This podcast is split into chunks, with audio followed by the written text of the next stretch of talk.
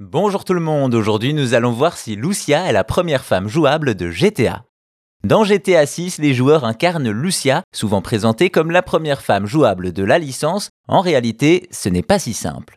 Depuis le 5 décembre 2023, le monde du gaming est en ébullition. La raison, l'arrivée anticipée du premier trailer de GTA 6, dernier bébé de Rockstar Games. Un jeu terriblement attendu puisque le trailer va dépasser les 100 millions de vues en à peine 24 heures. Ainsi, la vidéo nous présente une Vice City complètement folle, théâtre de ce nouveau jeu, et donne enfin un aperçu des protagonistes, un duo constitué d'un homme et d'une femme. Plus qu'un duo, il s'agirait même d'un couple inspiré de Bonnie and Clyde des criminels des années 30. Lui, officiellement, on ne connaît pas son nom, mais leaks de 2022 l'appellent Jason. Elle, par contre, on en est sûr, s'appelle Lucia, et elle a déjà fait beaucoup parler d'elle.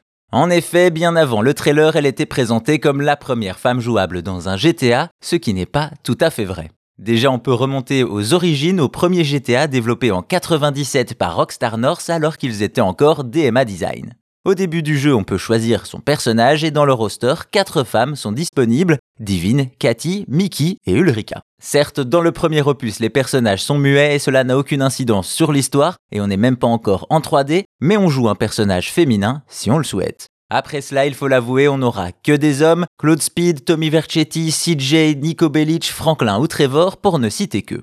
On peut tout de même noter une exception dans l'épisode San Andreas. Dans celui-ci, notre personnage peut avoir des relations amoureuses qu'il nous faut entretenir. Certes, c'est un peu laborieux et chronophage, mais cela donne accès au mode multijoueur local. La personne sur le canapé à côté de vous jouera donc la petite amie de CJ, une femme qui pourra aller mettre la ville à feu et à sang.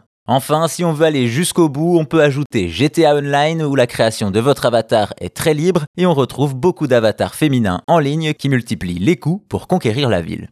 Quoi qu'il en soit, si on a pu incarner des femmes dans GTA, cela a toujours été très timide et jamais un épisode en 3D n'a eu droit à une vraie protagoniste. Ainsi, vous l'aurez compris, si Lucia n'est pas la première femme jouable dans la série des GTA, elle est assurément la première à avoir le premier rôle.